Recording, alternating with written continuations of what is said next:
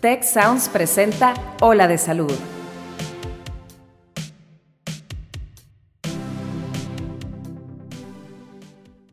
¿A quién no le gusta levantarse en la mañana y tomarse una taza de café? Si eres de los que les encanta, no te pierdas este episodio en el que exploraremos los pros y contras de su sustancia principal, la cafeína. Yo soy Mauricio Torres y aquí comienza tu ruta de bienestar.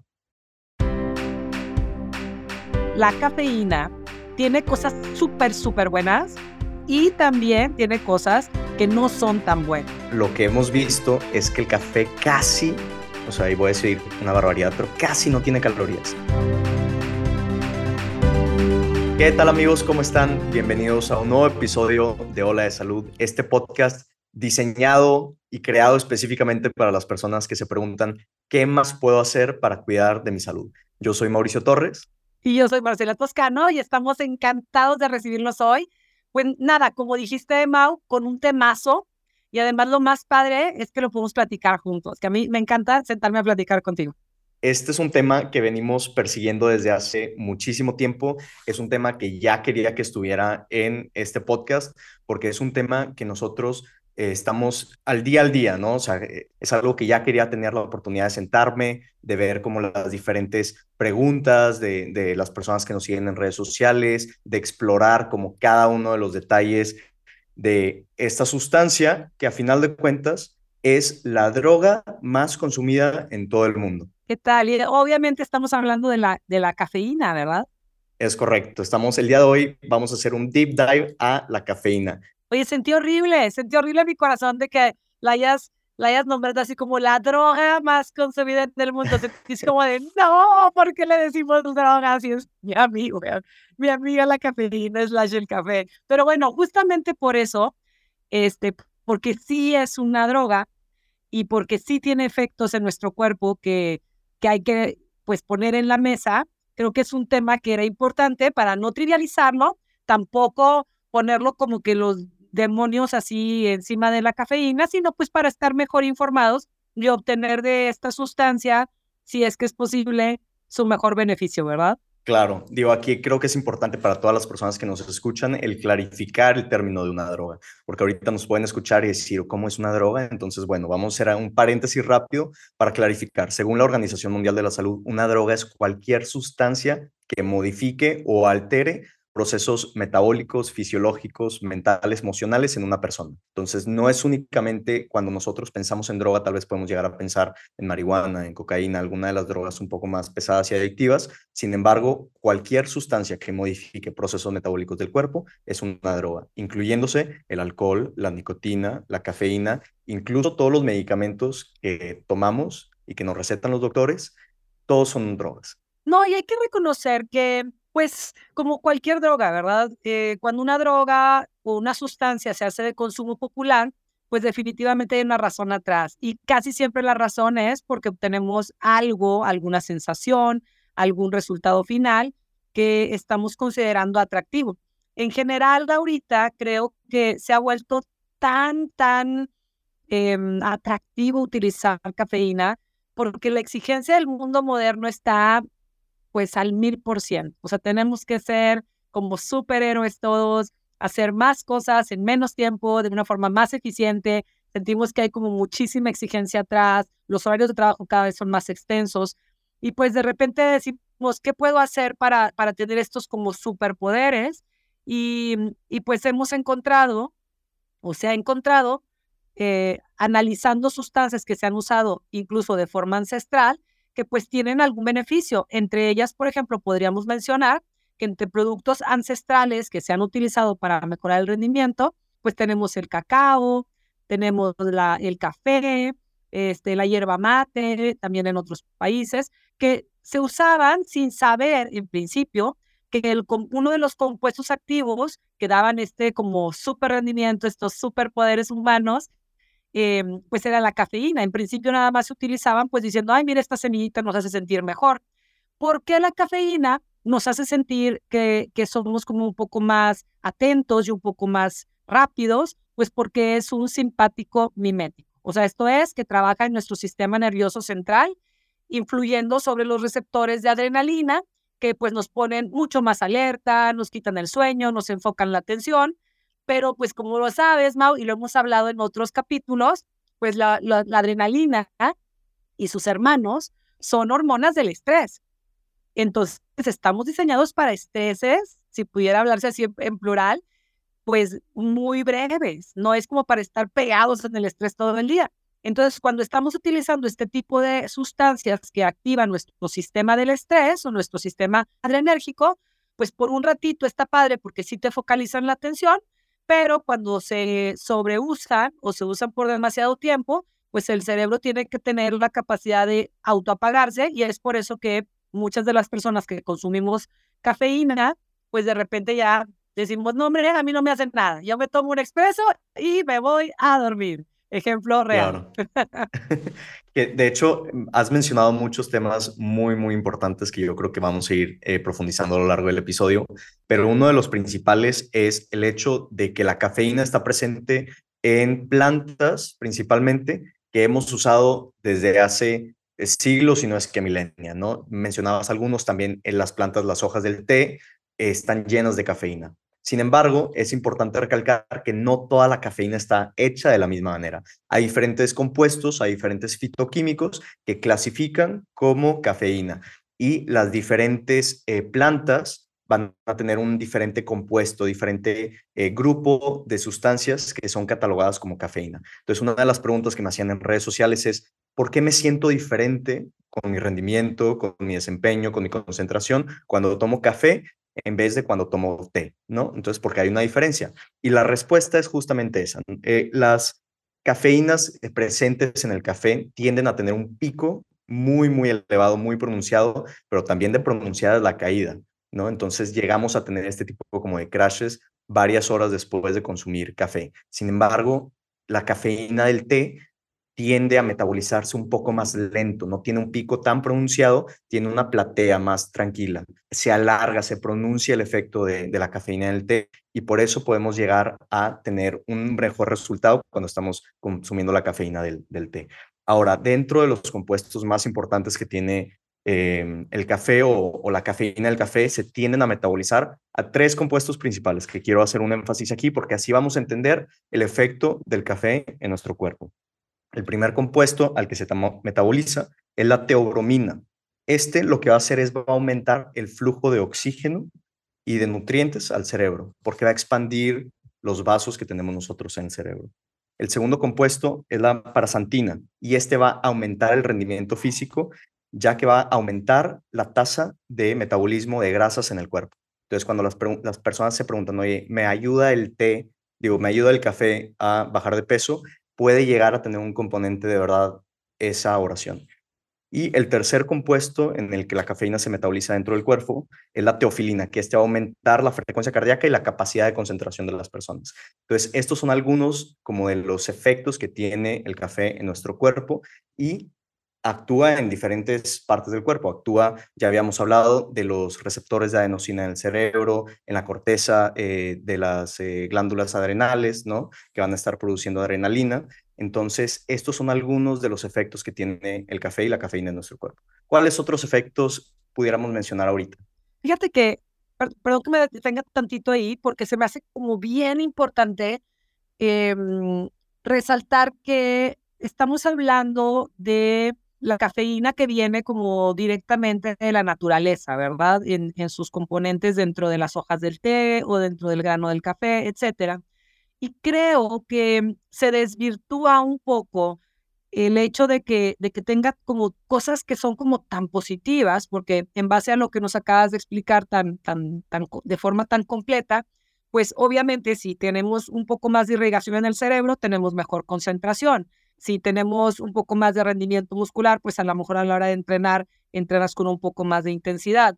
Pero luego somos bien chistosos en la ciencia, porque la ciencia combinada con el mercado hace combinaciones muy interesantes, porque lo que hacemos es tratar de hacer pensamientos más simplistas y decimos, ok, si tomar café, por darte un ejemplo, va a tener estos efectos de mejor concentración, analicemos qué tiene el café. Y entonces les pulgan, les pulgan, les pulgan y dicen, claro, cafeína. Y entonces, pues el pensamiento nos lleva a, pues, ¿para qué tomar el café sácale la cafeína y dale altas concentraciones de cafeína natural o, hecha con, con procesos más farmacológicos para conseguir este súper resultado. Y ahí es donde todo empieza a perder el equilibrio que la naturaleza tiene en sus empaques naturales, en el que viene lo bueno equilibrado con lo no tan bueno.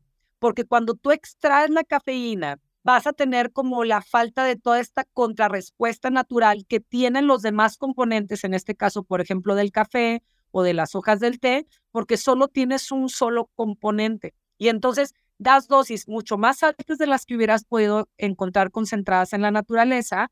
Y además la expectativa es que solo te vas a quedar con lo bueno, lo cual no es cierto, y que además, pues si poco es bueno, mucho es mejor. Eh, podríamos eh, asumir que mientras yo me siga consumiendo este compuesto, en este caso la cafeína, pues voy a seguir teniendo el mismo rendimiento forever and ever. Y obviamente eso no existe porque el cuerpo, de pronto, como lo mencionábamos ahorita, pues va a tener que contrarrestar, porque si no, es como se le quema la máquina, por decirlo así. O sea, no lo podemos traer revolucionado de una forma tan artificial para siempre. Entonces, creo que es importante que entendamos que la cafeína tiene cosas súper, súper buenas y también tiene cosas que no son tan buenas. Que cuando lo aíslas de la naturaleza y lo haces en súper concentraciones, pues vas a tener dosis mucho más violentas en sangre, con efectos muchísimo más impactantes mayormente en lo malo que en lo bueno, y entonces pues es donde, donde no hay que sacar como esta información científica tan buena de contexto, ¿no crees, Mau? Completamente de acuerdo, que de hecho hay un estudio que a mí me, me resultó fascinante de eh, la escuela de Harvard, la escuela de medicina de Harvard, en donde ellos decían, oye, hay que estudiar el efecto de la cafeína en eh, la tensión arterial, ¿no? Si te sube o no te sube la presión. Entonces, lo que ellos hicieron es juntaron a muchas personas y las dividieron en cuatro grupos. En el primer grupo les dieron tres expresos. En el segundo grupo les dieron eh, café descafeinado o expresos descafeinados. En el tercer grupo les dieron eh, cafeína intravenosa. Y en el cuarto grupo fue eh, como el control, que fue agua salina intravenosa, ¿no? Entonces lo que encontraron es que tanto en el grupo donde les daban tres expresos como expresos cafeinados se vio la misma elevación en tensión arterial. ¿ok? Entonces, que la cafeína verdaderamente, digo, sí impacta en cómo sube la presión, pero también hay que entender que adentro en el café y en el té hay muchas otras sustancias, muchos otros compuestos que también tienen efectos en el cuerpo. Entonces, no es de darle todos los beneficios y todos los riesgos únicamente a la cafeína. Y por eso mismo creo que es tan importante que dices, no hay que sacar únicamente la cafeína y porque ahorita está en todos lados. Hay cafeína en el café, hay cafeína en las... Bebidas energéticas. Que esas además tienen azúcares y, o sea, no es únicamente pura cafeína, entonces es, es dañino consumirlo en grandes cantidades o muy seguido. Entonces creo que es muy, muy importante el decir, oye, de cómo tiene cosas buenas, tiene cosas malas, pero no le podemos echar toda la culpa. Estas discrepancias en el estudio que realizó Harvard nos dicen que hay un poco más a la historia, un poco más atrás, que seguimos estudiándolo nosotros desde el punto de vista de la ciencia. Y es bien interesante porque, por ejemplo, en particular con el café, también encontré otros estudios en los que lo analizan y dicen, qué interesante, porque por eso cada persona reacciona tan diferente ante el mismo producto que es el café tal cual, ¿no? Este, porque si bien está notificado que tiene sustancias el café que pueden bajar los niveles de colesterol, por ejemplo, al mismo tiempo tiene otras sustancias que pueden aumentar los niveles de colesterol. El, el mismo grano tiene para que te baje y tiene para que te suba. Por darte un ejemplo, porque había varias sustancias que ahorita no recuerdo, pero que tenían esos efectos antagónicos dentro del mismo producto. Entonces, la sensibilidad individual a estos componentes son los que hacen que ciertas personas les funcione y les dé mejor rendimiento y ciertas personas no. Y haya, haya personas que con muy poquita dosis de café se les sube un montón la presión y haya personas que incluso les estabiliza la presión arterial a pesar de ser una sustancia que tiene que ver con el sistema adrenérgico, o sea, que, que tiene que ver con, con aumentar la presión arterial. Entonces se me hizo como bien interesante porque Ay, Mau, pues como casi todas las cosas que vemos en cuando hablamos de estilo de vida, pocas cosas podríamos decir que son completamente buenas o completamente malas. Llegamos por lo general a la conclusión de que la dosis hace al veneno. Entonces, el café tomado en exceso, tienes mucha más probabilidad de que te quedes con los efectos nocivos y pierdas los efectos positivos como su cantidad de antioxidantes, ¿no? Era, ándale, esa era otra de las que ponían. El café a dosis pequeñas tiene efectos antioxidantes, pero a dosis muy altas tiene efectos prooxidantes, o sea, envejece tus células. Entonces, eh, la dosis hacia el veneno, seamos moderados para poder obtener los mejores beneficios y disminuir las pequeñas cosas que podrían afectar a nuestra salud, ¿no? Cuando hablamos de dosis, quiero eh, hacer un, como un énfasis en que la dosis recomendada por la FDA son 400 miligramos de cafeína al día. Esto es equivalente como a tres cafés de, de 8 a 16 onzas, ¿no? Va a depender dependiendo de, de el grano del café, el tipo de roast, entonces asegúrense de saber cuántos miligramos de cafeína están consumiendo aprox, pero normalmente son entre 3 y 4 tazas de café al día. Incluso café americano, ¿no? Eso de expreso sería como uno, un, uno, dos, te la bañaste por ahí, ¿no? Y sabes que otra cosa es bien interesante, regresando a lo que decías de no solo el café tiene cafeína, este, también considerar que hay muchos tés que también tienen cafeína, el té negro, el té verde en particular, pues también tienen cafeína y no crean que tienen tan poquita contra el café, ¿eh? es interesante que la gente pensaría que no, no, el café es el que, el que, el que me va a quitar el sueño y tiene cafeína, pues andan ahí parejándole. Por aquí tenía yo el dato, fíjate, una taza de café de 150 mililitros tiene aproximadamente 80-60 miligramos de cafeína por ración y una taza de té de la misma cantidad, 150 mililitros, en vez de tener entre 60 y 80, tiene 40 miligramos. O sea, no hay tanta diferencia. Y el chocolate, por ejemplo, en 50 gramos, te da 20 miligramos de cafeína. O sea, todo suma, ¿verdad? Si tú dices, ok, sabes que yo ya me di cuenta que, que sí soy muy sensible a la cafeína, me sube la presión arterial, pues no nada más sumes tus tazas de café, sino también el pedacito de chocolate y el pedacito que te comiste por acá. O si tomas un refresco de cola, una lata tiene aproximadamente 30 miligramos de cafeína por ración. Y agrégale los azúcares y agrégale todas las otras sustancias que tienen las bebidas energéticas, ¿no? Entonces, creo que sí es un, o sea, tenemos que tener cuidado con todo lo que estamos consumiendo. Ahora, uno de los puntos creo que más importantes que la gente me ha preguntado es, normalmente cuando alguien se va a tomar la presión, les hacen algunas preguntas para verificar que los eh, resultados sean correctos, ¿no? Les preguntan que tienen ganas de ir al baño, que si acaban de fumar recientemente y les preguntan que si acaban de tomar café recientemente. Entonces las personas me preguntan, Mauricio, ¿el café no se eleva la presión arterial? La respuesta es sí. En, o sea, inmediatamente y momentáneamente nos sube la presión arterial. Nos puede subir desde 10 hasta 15, 20 miligramos eh, de presión. Sin embargo, los estudios nos dicen que las personas tienden a desarrollar una tolerancia al café que no impacta en nuestra presión a largo plazo. ¿Qué significa esto? Que tú puedes estar tomando café, te va a subir la presión momentáneamente en esa mañana, en ese día, se metaboliza en 2.5, 4 horas el café y luego baja otra vez la presión. Sin embargo, no hay evidencia de que nos vaya a subir la presión a largo plazo, que creo que es algo muy, muy importante de considerar. O sea, que es dosis dependiente, es como dejas de tomar tu café y bueno, pues el efecto se pierde. Es lo que decíamos, que no, tanto para bien como para mal, ¿eh? La persona que dice, quiero tenerlo para levantarme la presión o tener un poco más de energía, no va a quedarse para siempre la dosis, va a, va a ser tu pico y luego vas a seguir diciendo el mismo humano que eras antes de tomar tu café. O sea, no, no te va a dar superpoderes para siempre. Y otra cosa, ¿sabes qué, Mau? Que, también se me hace importante de que mencionemos, además de, reconocer en cuánto tiempo tienes el efecto de la cafeína, en cuánto tiempo vuelves a estar como basal, es hacer esta diferenciación, porque mucha gente dice, bueno, no pasa nada. Preferible entonces, si la cafeína tiene como toda esta ambigüedad de la que estamos hablando, ¿qué tal mejor tomar un café descafeinado? ¿Será mejor? ¿Será más saludable? Y pues desde donde lo alcanzo a ver yo, ahorita me encantaría saber tu opinión, Mau, la respuesta es no. El café descafeinado efectivamente va a tener menos cafeína por, por la misma cantidad, ¿no? Pero para el proceso de descafeinar, la, el grano del café se somete a procesos químicos, con químicos que están bastante relacionados con el cáncer.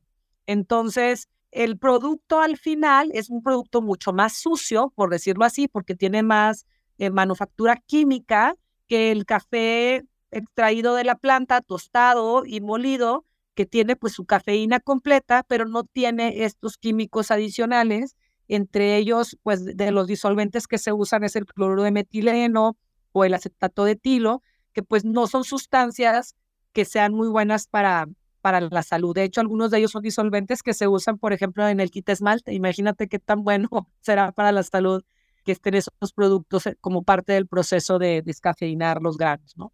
Claro, digo, yo creo que la respuesta siempre es como intentar hacerlo lo más natural posible. Entonces, si, si tú tienes el grano del café, tú molerlo, tú asegurarte de que no haya ningún paso adicional en ese proceso, igual con el té, ¿no? Hasta donde yo tengo entendido, no ha habido una asociación eh, contundente eh, con el tema de el riesgo de cáncer, pero si prefieres, si no te cae el café con cafeína o el café normal, yo sugeriría, eh, en vez de tomar decaf, tal vez algún té, yerba mate, ¿no? Alguna de las opciones un poco más ligeras en, cafeína. Sin embargo, si te gusta muchísimo el, el, sabor del café y no te gustan los efectos adversos de la cafeína, el decaf estaría bien tomarlo igual, como siempre, con moderación. Sí, y sabes que también, hablando de lo mismo, pues hay que tener no hay que tener, a mí me, me choca así como poner el dedo de tienes que, pero, pero sería valioso meter en la conciencia, como decías, pues mientras más limpio sea lo que comamos y tomemos, es mucho mejor para nuestra salud, o sea, de la naturaleza al plato, de la naturaleza a tu, a tu vaso. También con el tema del café, que ahora hay toda esta cultura que se ha hecho como tan popular, los amantes del café y los aromas y todo esto, pues hay que, hay que tratar de evitar los cafés que vienen aromatizados con productos químicos, ¿no? Que el de arellana y que quién sabe qué, y que en polvito y que para que te salga mejor tu frappuccino. Cuando tú compras este tipo de, mm, de mezclas y revisas la etiqueta nutricional, pues te vas de espaldas, porque tiene, ok, alguito de café, pero tiene un montón de otros productos para que, que sean antiapelmazantes, para que obviamente no, se sigue haciendo polvo a pesar de la humedad, saborizantes, cosas para el aroma, cosas para que no se eche a perder. Entonces, creo que cada vez le vamos sumando más, más químicos y más a la, a la balanza entre lo bueno y lo malo de tomarte un café o un té, pues le estás metiendo cada vez más a, los, a las cosas que te pueden hacer daño y empezamos a perder pues todos los beneficios que en principio eran el motivo por el cual te estabas aproximando a tomar este, este tipo de sustancias como el chocolate, el café, el té, que todos tienen como estas cantinas, teína, cafeína, etcétera, que tienen los efectos que andamos buscando. Entonces, no, no, no lo perdamos de vista, o sea, no quiero hacer la aguafiesta de que, hay todo, todo sin sabor y todo feo, pero pues no perdamos de vista que estamos tratando de cuidar nuestro cuerpo y de disfrutar los sabores que nos ofrece la naturaleza. Entonces, pues tratemos de, de volver a lo básico, ¿no?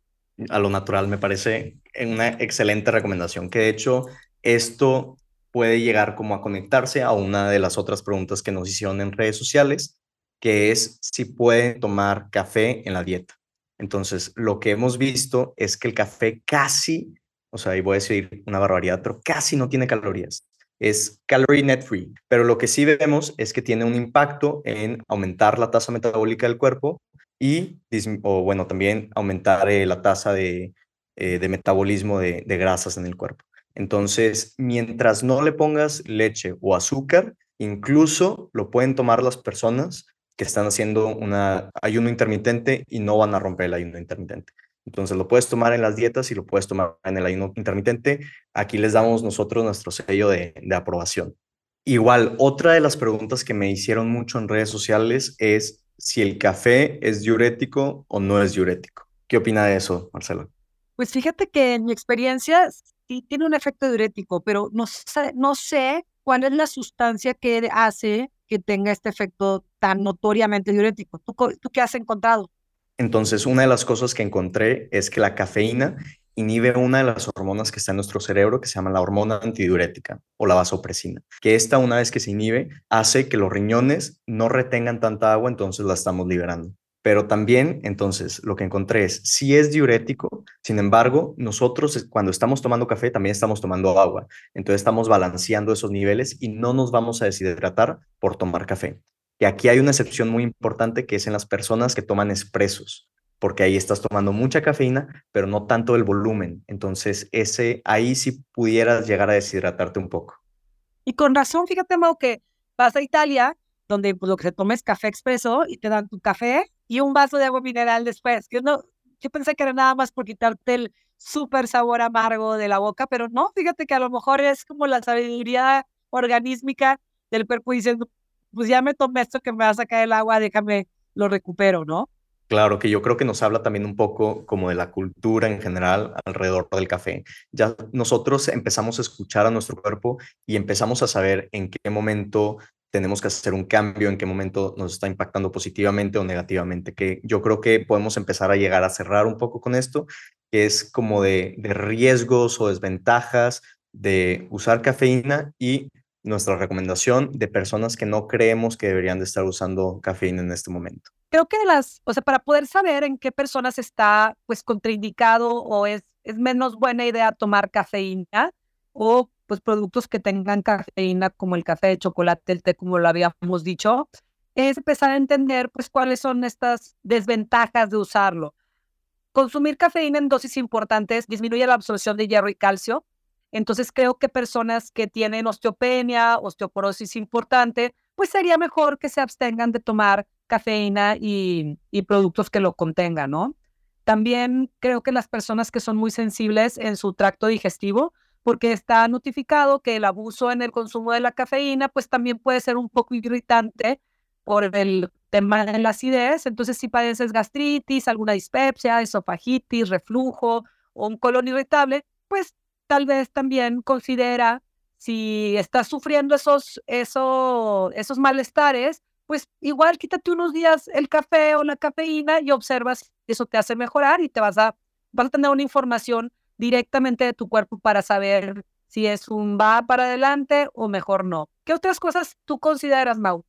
Claro, también la cafeína está descrita que exacerba los síntomas de ansiedad, estrés y depresión. Entonces, cualquier persona que esté en este momento batallando con alguno de esas condiciones debería de disminuir el consumo del café.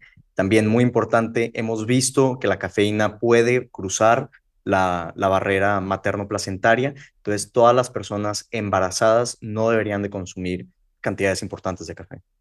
Y también pasa por la barrera para la leche. Entonces, si están dando pecho, también consideren que si quieren tener buenas noches, ustedes y su bebé, procuren no tomar cafeína. Y creo que también las personas cardiópatas, o sea, las personas que tienen algún tema cardiovascular, como presión alta, que tiendan al colesterol elevado, que tengan algún infarto, eh, infarto previo, pues también considerar ser cautelosos con sus dosis de cafeína, porque si bien, como lo dijimos, el café tiene sustancias que pueden aumentar el colesterol y la presión, también tienen otras que pueden disminuirlo. Entonces, pues para que corres el riesgo, mejor ser cautelosos y mantenernos en el mínimo posible en el consumo de esta sustancia. Claro, yo creo que ahorita valdría la pena hacer como una recapitulación rápida de los beneficios, porque lo estuvimos hablando a través del episodio, pero nada más como para que haya un bloque para todas las personas que, que tal vez quisieran refrescar un poco de lo que hemos hablado. Hemos visto que ayuda en la pérdida de peso, eh, suprimiendo el apetito y, estimulando la, la, termogénesis hemos visto que aumenta el rendimiento físico en las personas, que incluso, quiero hacer un paréntesis rápido aquí, pero la NBA incluso ha limitado el consumo de cafeína en sus atletas. Antes de un partido no pueden tener más de 500 miligramos de cafeína en su sistema.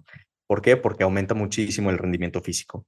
Eh, nos va a ayudar demasiado, eh, eh, no solo en fuerza, sino en velocidad, incluso para generar más masa muscular. Entonces, antes de ir al gimnasio, antes de un workout, pueden tomar café, está muy recomendado. Eh, también tiene muchos antioxidantes que protegen al cerebro. Una de las líneas de investigación más importantes ahorita sobre el café específicamente es que está visto que puede llegar a disminuir el riesgo de desarrollar enfermedades como Alzheimer, pero se sigue haciendo mucha investigación al respecto, entonces estamos al pendiente de qué es lo que están descubriendo día con día. También ayuda a disminuir el riesgo de incidencias de piedras en el riñón y esto es únicamente porque como estamos yendo más al baño, está pasando más agua por los riñones y estamos haciendo que no se estén formando las piedras en el riñón. Esa es la explicación de por qué disminuye el riesgo de piedras en el riñón. También hay estudios que, analizan eh, el efecto en la memoria a largo plazo y hay algunas otras investigaciones que nos dicen que puede llegar a haber un riesgo eh, disminuido de desarrollar diabetes mellitus tipo 2. Entonces yo creo que a final del día la decisión si tomas o no tomas café es personal. Hay muchos beneficios, hay muchos, bueno, no hay tantos riesgos.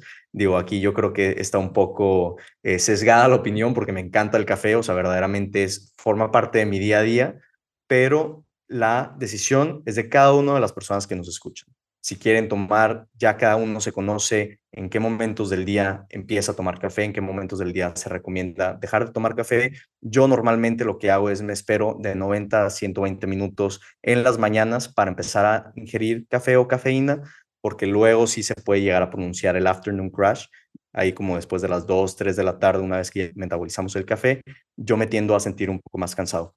Entonces, cada uno de nosotros empezamos a escuchar a nuestro cuerpo, cada quien sabe en qué momento lo empieza a consumir, lo deja de consumir. Yo también eh, lo que estoy empezando a hacer es dejar de consumir café después de las 3, 4 de la tarde, porque luego puede llegar a impactar un poco en mi calidad del sueño, ¿no?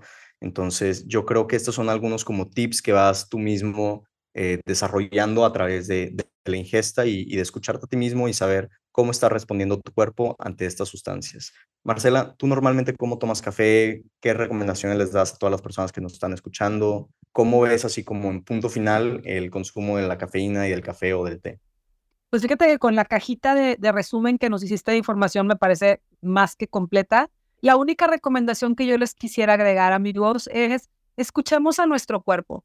Ve, cómo te vas sintiendo, eh, muy plantados dentro de la idea de la dosis hacia el veneno y que lo tomes porque te encanta, si es que lo vas a tomar y porque te hace sentir bien, no necesariamente porque te vuelves dependiente de si no me tomo el café, no despierto.